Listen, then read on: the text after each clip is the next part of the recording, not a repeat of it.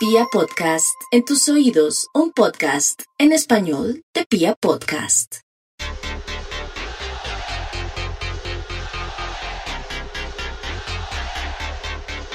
Hoy es un capítulo especial. Por eso, hoy quiero empezarlo de una forma diferente, si me lo permiten.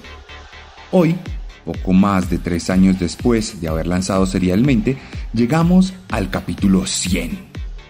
Cuando empezamos este podcast como una especie de estrategia para dar a conocer mis libros, jamás me imaginé que lograríamos llegar a ser un podcast reconocido en el mundo de la narrativa criminal. Hoy hemos logrado más de 6 millones de descargas. Hemos aparecido en las listas de los más populares de distintas aplicaciones.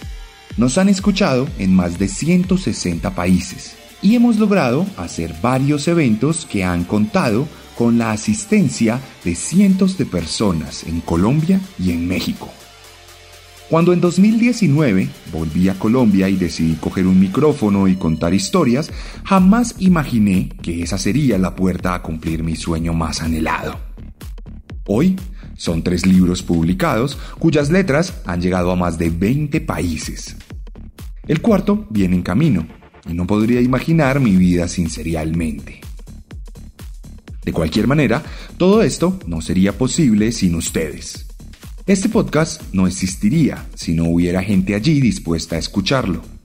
Si no se hubieran tomado el tiempo de darle la oportunidad a estas portadas con rojo y blanco y negro, si no hubieran cambiado el reproductor luego de escuchar mi voz, probablemente no estaríamos aquí. 100 capítulos después, escuchándonos mientras van en transporte público a la universidad o al trabajo. No estaría acompañándoles mientras tratan de conciliar el sueño en medio de un poco de ocio macabro luego del tedio de la vida. No viviría metido en sus auriculares en medio de una tarea en horario laboral y no amenizaría las sesiones de cocina y de oficios generales. Gracias por permitirme estar ahí. Gracias por ayudarme a cumplir mi sueño. Gracias por hacer de serialmente una realidad constante que hoy supera la barrera de las centenas. Gracias a los fieles que tienen la campana de notificaciones activada. Gracias a los que esperan el capítulo cada miércoles.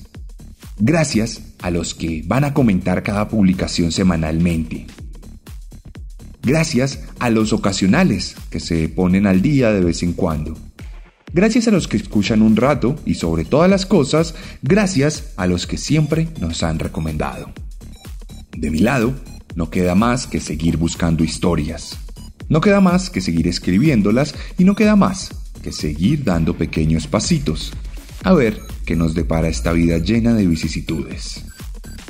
Ahora vamos por los 200.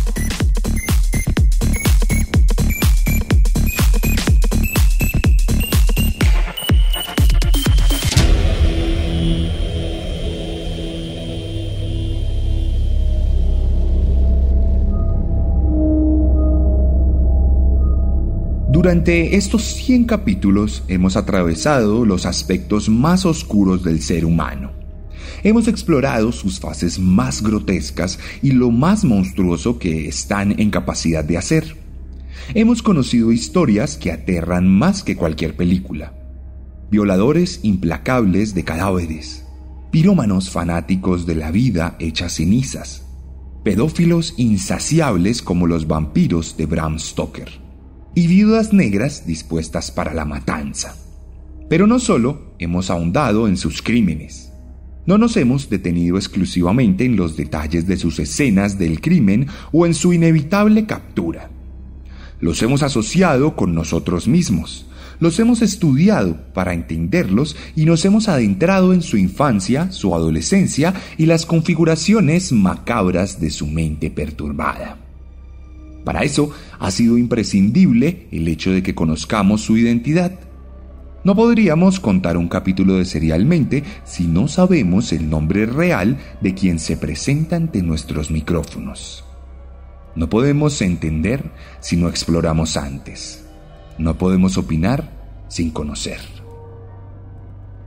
Alguna vez me preguntaron qué haría el día que me quedara sin asesinos seriales para construir los capítulos del podcast. Sin embargo, Existen miles y miles de ellos registrados a lo largo de la historia, por lo que tristemente no veo posible que nos quedemos sin material para serialmente. No obstante, hoy, por ser nuestro capítulo número 100, quiero subvertir la dinámica tradicional de nuestro programa. Quiero fijarme en lo que nunca nos hemos fijado. Quiero hablar de los anónimos, de los espectros misteriosos que acechan nuestros sueños Quiero hablar de los monstruos escurridizos que se escabulleron de la mano implacable de la ley. Quiero fijarme en los que no tienen nombre, en los que no tienen cara y en los que pudieron sacar su pasajero oscuro de forma interminable hasta que se esfumaron entre las tinieblas nebulosas de nuestra memoria colectiva para convertirse en leyendas, en mitos y en historias para castigar a los niños maleducados. Bienvenidos a Serialmente, capítulo 100, un podcast con contenido muy gráfico.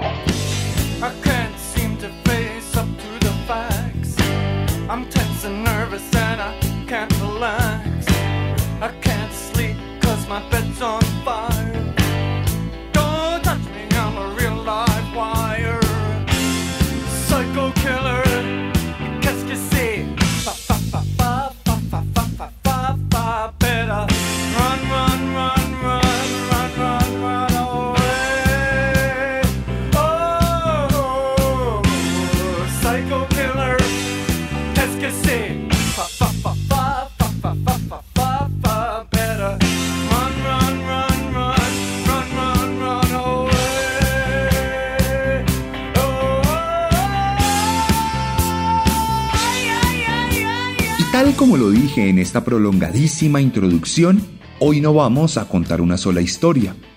Hoy no vamos a centrarnos en una sola vida. Hoy les quiero contar sobre varios psicópatas. Hoy nos vamos a centrar en lo desconocido. Hoy les voy a contar la historia de los asesinos que nunca fueron atrapados.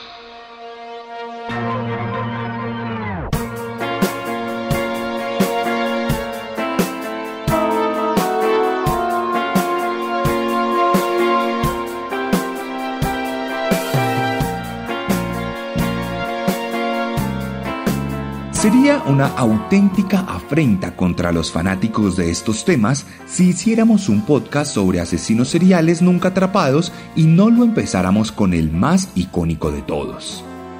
Muchos ya conocen su historia, pues hay libros, videojuegos, películas y canciones, y ahora este podcast hace parte del contenido cultural sobre Jack el Destripador el misterioso hombre de patillas largas que aterrorizó a Londres a finales del siglo XIX, asesinando por lo menos a cinco mujeres en las inmediaciones de Whitechapel, en la zona de East End, al oriente de la capital británica. Jack, como se puso a sí mismo en una de sus supuestas cartas, se volvió tremendamente famoso porque sus asesinatos ocurrieron poco después de que las leyes inglesas permitieran la distribución masiva a precios bajos de periódicos informativos y pasquines, por lo que pronto sus crímenes llenaron todas las portadas, convirtiéndolo en un auténtico ícono de la cultura inglesa que persiste hasta el día de hoy. El destripador, como su apodo lo indica, pulverizaba el vientre de sus víctimas, llegando incluso a extirparles el útero en algunas ocasiones. Además, solía degollarlas, provocar heridas en sus genitales y destruir su identidad deformando su cara con golpes y puñaladas. Las víctimas predilectas de Jack eran trabajadoras sexuales, por lo que para las autoridades, limitadas por los procedimientos de la época y por su propia apatía, siempre fue difícil establecer vínculos y conexiones de las mujeres, algo que contribuyó a que nunca nadie pudiera dar con la identidad del destripador. El ciclo de muertes relacionadas 100% por modus operandi se extendió desde el 31 de agosto hasta el 9 de noviembre del mismo año. Todos los asesinatos ocurrieron durante la noche y los fines de semana información insuficiente a la hora de adelantar la investigación. No obstante, algunas fuentes aseguran que fueron más las víctimas de Jack, pues ligan a este psicópata con otros seis asesinatos ocurridos hasta 1891. asesinatos que guardaban similitud con los cinco originales, aunque no eran totalmente fieles a la firma ya relatada aquí. Debido a que nunca fue atrapado, la figura de Jack se convirtió en una leyenda que acechó los sueños y las pesadillas de los londinenses durante muchos años. Incluso, poco más de un siglo después, se adelantaron investigaciones variadas que buscaban dar con la identidad del asesino. Estas investigaciones tuvieron que dejar de lado los mitos que afirmaban que Jack era un hombre refinado que conocía el cuerpo humano a la perfección o que se trataba de un carnicero con experiencia en el destazamiento de mujeres. En su lugar, se cree que se trataba de un maníaco que dotaba de connotaciones sexuales a sus crímenes, reinterpretando los apuñalamientos como penetraciones sangrientas que eran reafirmadas en la disposición indigna de los cadáveres. A lo largo de los años se han determinado más de 30 posibles personas detrás de la figura de Jack. Personas que van desde médicos respetados hasta pacientes esquizofrénicos pasando por abogados, carniceros, barberos, zapateros, comerciantes, duques, pintores y hasta monstruos de feria. Lo cierto es que las autoridades archivaron el caso en 1892 y por muchas especulaciones que haya, nunca sabremos a ciencia cierta de la verdadera identidad de Jack el Destripador.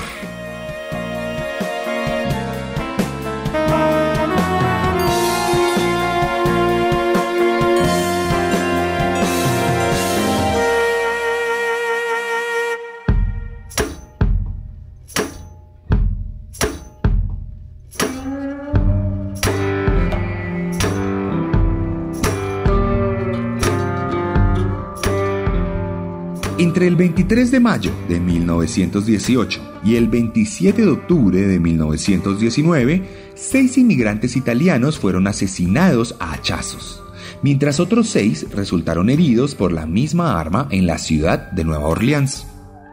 Muchas de estas hachas eran de las mismas víctimas quienes las guardaban como medio de defensa, en caso de que su casa fuera atacada por algún psicópata misterioso que, como en las películas de terror, contaba con aparentes poderes sobrenaturales para acechar, atacar y huir sin ser visto o herido por sus presas.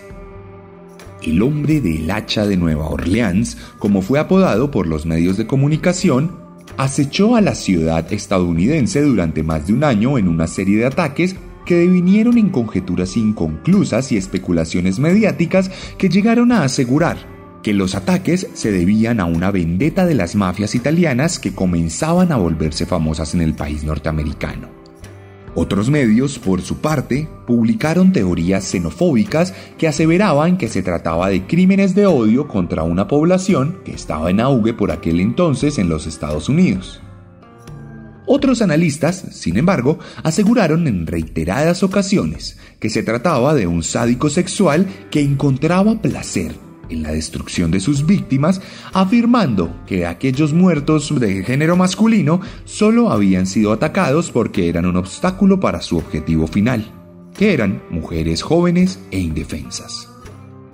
Como el asesino nunca fue capturado, ninguna de estas teorías pudo ser comprobada, lo que dio pie a historias increíbles en las que se llegó a afirmar que el asesino era fanático de la música jazz pues había anunciado en una de sus cartas que no entraría a ninguna casa que estuviera reproduciendo esta música, promoviendo así la popularización de un género que se abría paso entre una sociedad conservadora. De hecho, se dice que durante noches los clubes de jazz permanecieron completamente llenos y que las familias más opulentes contrataban músicos para dar conciertos privados en sus hogares en aras de salvarse de los ataques anunciados del psicópata. A continuación, les voy a leer la carta que escribió él mismo sobre este tema. Desde el infierno, marzo 13 de 1919. Estimado mortal, ellos no me han atrapado y nunca lo harán. Ellos nunca me han visto, pues soy invisible, tanto como lo etéreo que rodea la tierra. No soy un ser humano, soy un espíritu y un demonio de los infiernos más calientes. Soy lo que ustedes los de Nueva Orleans y su estúpida policía llama el hombre del hacha. Cuando lo vea prudente, volveré por otras víctimas. Solo yo sabré quiénes serán. No dejaré pistas, excepto por mi hacha sangrienta, manchada de la sangre y los sesos de los que enviaré al más allá para continuar mi campaña. Si quieres, puedes decirle a la policía que no me saque de quicio. Por supuesto, soy un espíritu razonable. No me siento ofendido por la forma en que han adelantado sus investigaciones. De hecho, han sido tan estúpidos que no solo me han sorprendido a mí, sino a su propia majestad satánica, Francis Joseph. Diles que tengan cuidado. No permitas que descubran lo que soy, porque es mejor que nunca hubieran nacido a que conozcan la ira del hombre del hacha. No creo que sea necesario advertirlos, pues estoy seguro de que la policía siempre me evitará, como lo ha hecho en el pasado. Ellos son sabios y saben cómo mantenerse alejados del peligro. Sin duda, ustedes, gente de Orleans, me toman por un terrible asesino, cosa que soy. Pero puedo ser mucho peor si lo quisiera. Si lo deseara, podría visitarles todas las noches, tomando a miles de sus mejores ciudadanos, pues tengo una gran relación con el ángel de la muerte. Ahora, para ser exactos, a las 12 y 15 del próximo martes voy a visitar Nueva Orleans. En mi infinita misericordia voy a hacerles una propuesta. Aquí va. Me fascina la música jazz. Y les juro por todos los demonios de todas las regiones que será perdonada toda persona que tenga en su casa a una banda de jazz con el swing al máximo al momento de mi visita. Si todos tienen jazz, bueno, entonces mucho mejor para ustedes. Una cosa es cierta, y es que algunos de los que no toquen el jazz el martes recibirán el hacha. Mm, bueno, como tengo frío y anhelo el calor de mi tártaro nativo, es hora de despedirme de sus hogares. Terminaré mi discurso esperando que publiquen esto, pues que sido y seré el peor espíritu que ha existido en la vida real y en el mundo de las fantasías. Atentamente, el hombre del hacha.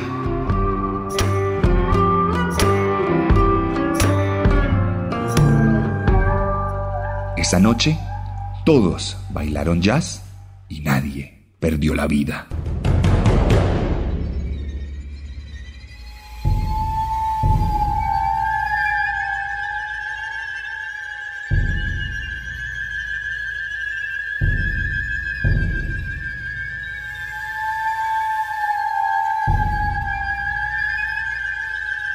Los niños suelen ser la presa más vulnerable para los depredadores psicópatas que deambulan por las zonas más oscuras de nuestras ciudades. Si no tienen el cuidado apropiado por parte de sus padres, sus cuerpos pequeños, sus músculos sin desarrollar y su ingenuidad inmadura los convierte en el platillo perfecto de personas como el niñero.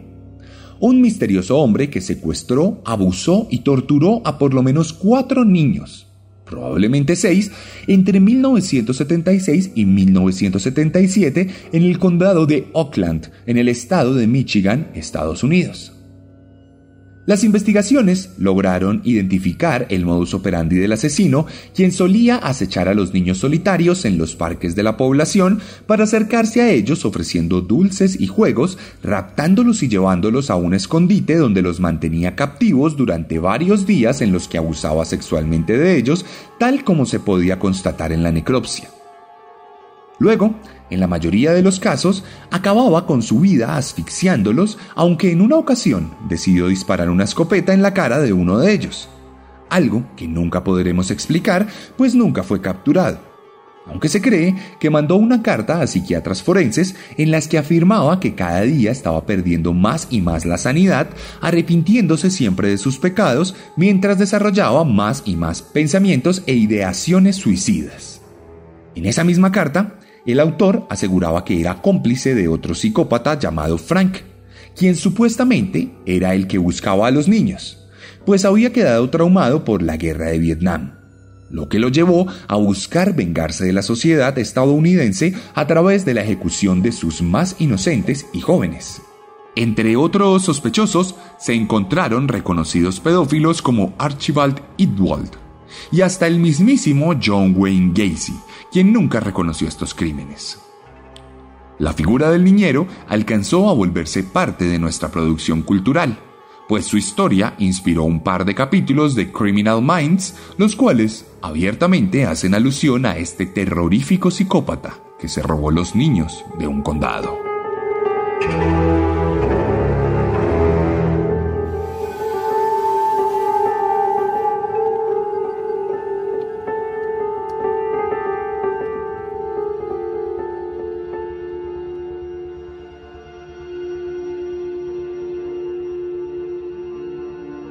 La década de los 70 fue la edad de oro sangriento de los asesinos seriales en los Estados Unidos.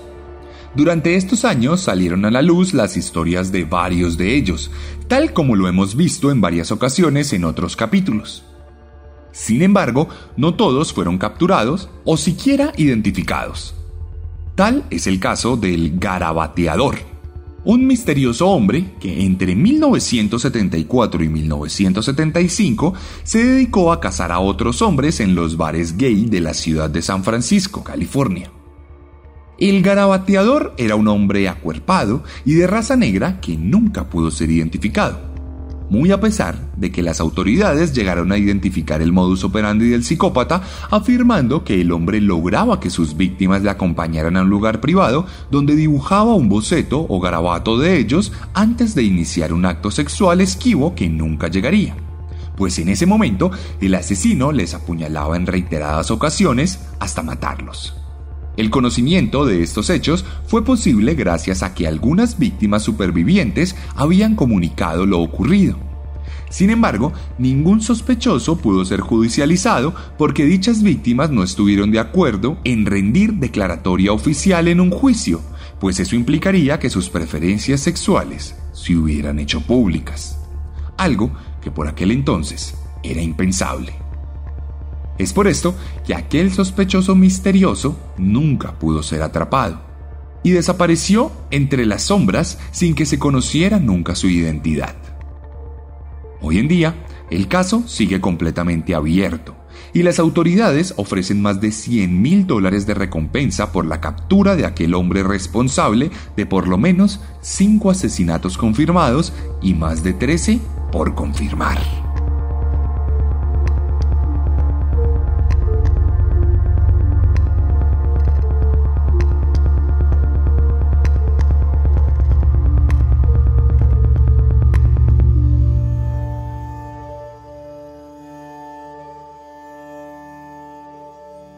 Pero no todos los asesinos fugitivos y misteriosos están exclusivamente en los Estados Unidos. Hay algunos en otras latitudes del mundo, incluso al otro lado del Atlántico, en la inhóspita India, país milenario y particularmente caótico, donde entre 1985 y 1989 aparecieron 26 habitantes de la calle asesinados vilmente.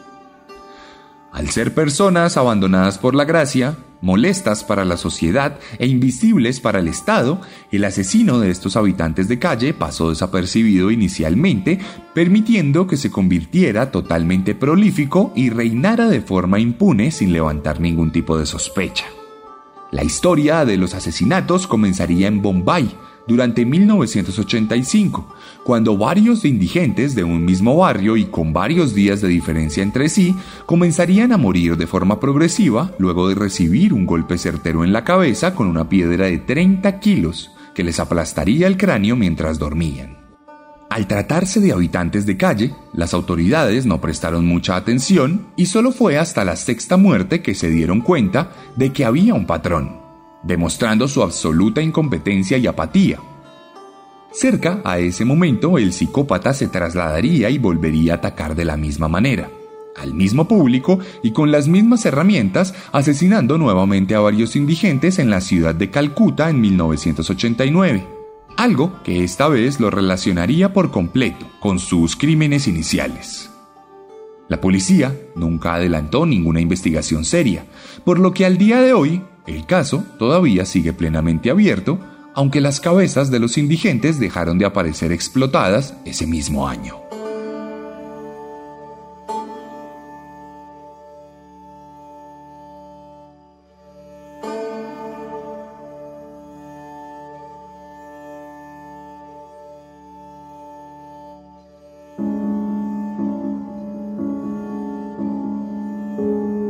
Y así como no podíamos hacer este capítulo sin hablar de Jack el Destripador, tampoco hubiéramos podido dejar fuera al asesino serial más famoso que nunca fue capturado en los Estados Unidos.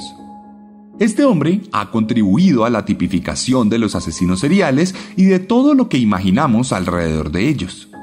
Escribía cartas en código a la prensa, acertijos en los que supuestamente revelaba su autoría, se burlaba de las autoridades públicamente mientras se jactaba de sus delitos, estableció un personaje que se volvió mítico por sus atuendos y sus métodos y desapareció en las tinieblas misteriosamente en un caso que fue archivado en 2004 pero que fue reabierto en 2007 hasta la fecha.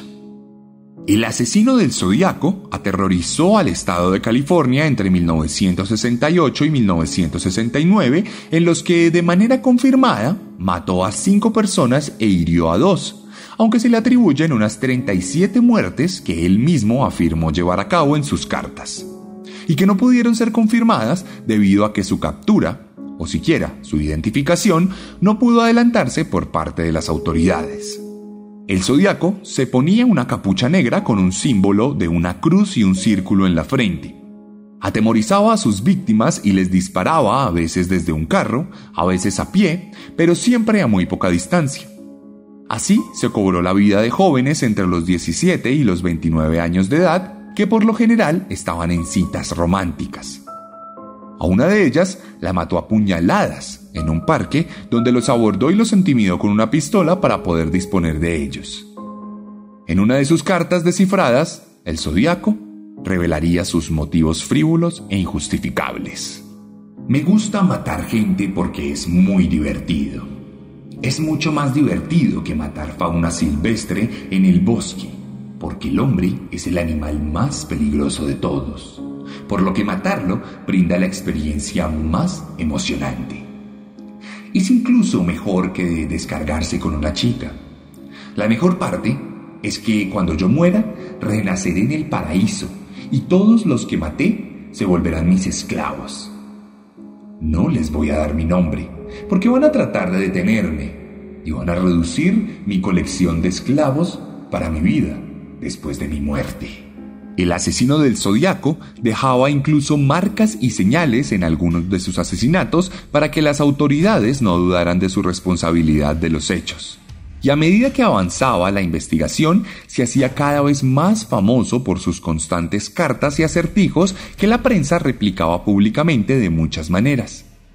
Incluso durante 1970 continuó enviando cartas aun cuando los crímenes comprobados ya habían ocurrido tiempo atrás. En ellas se desligaba de otros delitos que le eran atribuidos o simplemente pedía que no le olvidaran y que todavía estaba de acecho. Incluso en Halloween del 70 tuvo el atrevimiento de enviar directamente una postal personalizada al jefe investigador de su caso, lo que contribuyó a la fama con la que es conocido hoy en día. Arthur Leigh Allen fue siempre el sospechoso debido a que en alguna evidencia circunstancial lo relacionaban con el caso y porque algunos testigos conocidos de él afirmaron que se la pasaba hablando de matar gente bajo el apodo del zodiaco.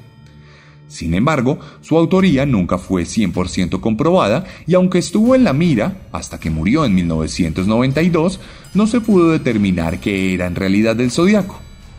Adicionalmente, se alcanzaron a contemplar seriamente a otros 15 sospechosos, de los cuales se pudo comprobar que algunos no eran en efecto el zodiaco. Cuestión que hasta el día de hoy, y por cuenta de películas y libros, la historia del zodiaco sigue siendo un misterio presente en la cultura popular estadounidense. Incluso hay un equipo dedicado a decodificar varias de sus cartas que siguen siendo un enigma, puede que el zodiaco real haya fallecido hace tiempo, o que sea un anciano en los últimos años de su vida. Pero la figura mística del encapuchado con la cruz y el círculo ya se volvió eterna en la cultura popular de la sociedad estadounidense.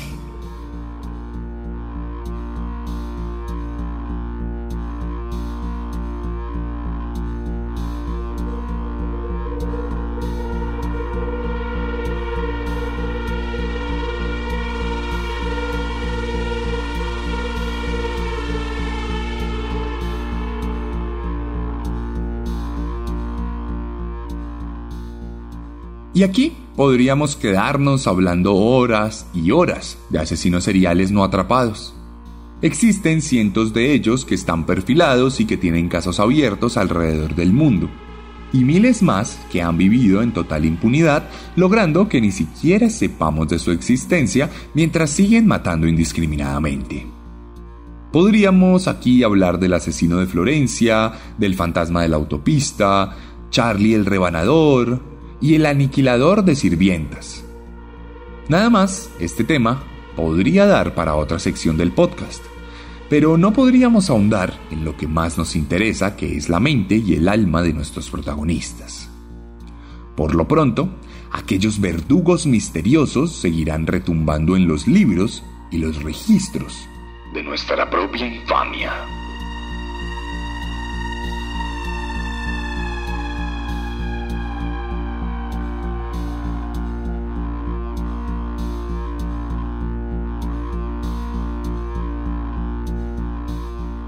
Por lo pronto, este fue el final de la mitad de la tercera temporada de Serialmente.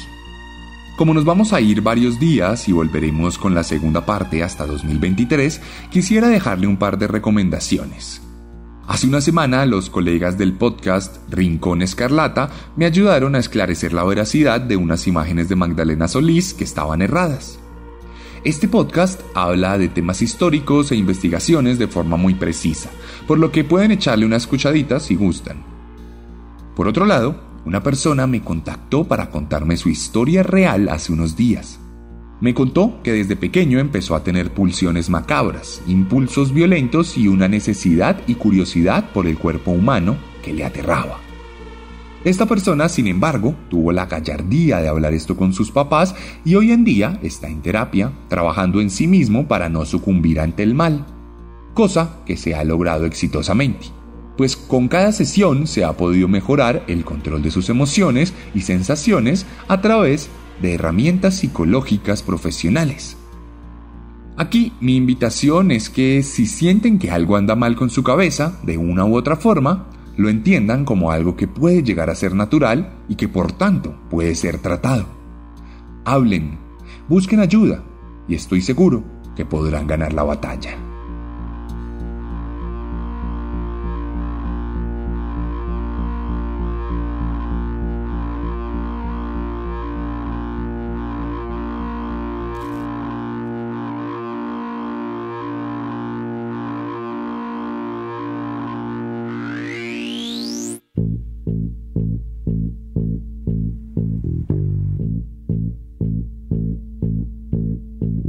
Dicho esto, y como no nos vamos a escuchar en Navidad, les deseo que sean muy felices en estas fechas especiales.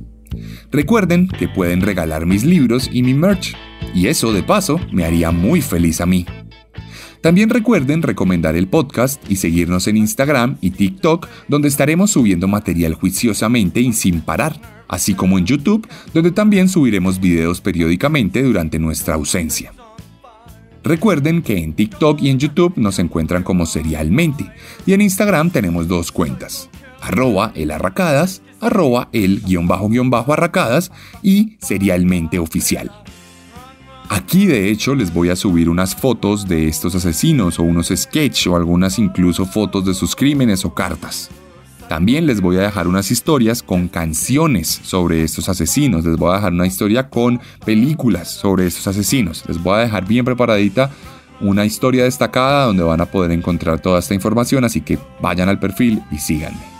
Aunque el podcast tendrá una merecida pausa, seguiremos brindándoles contenido. Además, que aprovecharé este tiempo para terminar mi cuarto libro, Fuego, que espero lanzar el primer tercio del próximo año. Recuerden, pueden escribirme si quieren los libros, pueden ir a la librería si están en Colombia o pueden ir a la página de chonchos.mx si están en México. Si están en otro país, escríbanme y podemos arreglar un envío.